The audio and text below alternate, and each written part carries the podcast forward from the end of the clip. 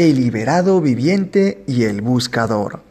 Un buscador espiritual viajó a la India en su afán por encontrar y entrevistar a un verdadero iluminado, a un Jiva o liberado viviente. Viajó durante meses por el país.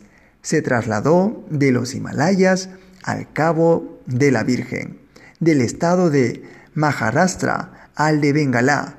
Recorrió montañas, dunas, desiertos, ciudades y pueblos. Recabó mucha información y por fin halló, según todos los testimonios, un verdadero hombre realizado. Por fin podría llevar a cabo su ansiado encuentro. El graznido de los cuervos quebraba el silencio de una tarde apacible y dorada. El hombre realizado se hallaba bajo un frondoso rododendro en actitud meditativa. El visitante lo saludó cortésmente, se sentó a su lado y preguntó, ¿Antes de que usted hallase la realización, se deprimía? Sí, claro, a veces, repuso tranquilamente el Jiva Mukta.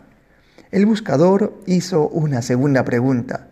Dígame, y ahora, después de su iluminación, ¿se deprime a veces? Una leve y hermosa sonrisa se dibujó en los labios del Jiva Mukta. Penetró con sus límpidos ojos los de su interlocutor y contestó, sí, claro, a veces, pero ya ni me importa ni me incumbe. Y ahí termina este brevísimo post. El maestro dice, cuando cesa la identificación con tus procesos psicomentales, ya nada puede encadenarte ni implicarte. Eres como un bambú vacío por el que libremente circula la energía universal. ¿Es cierto? Muy cierto, muy cierto.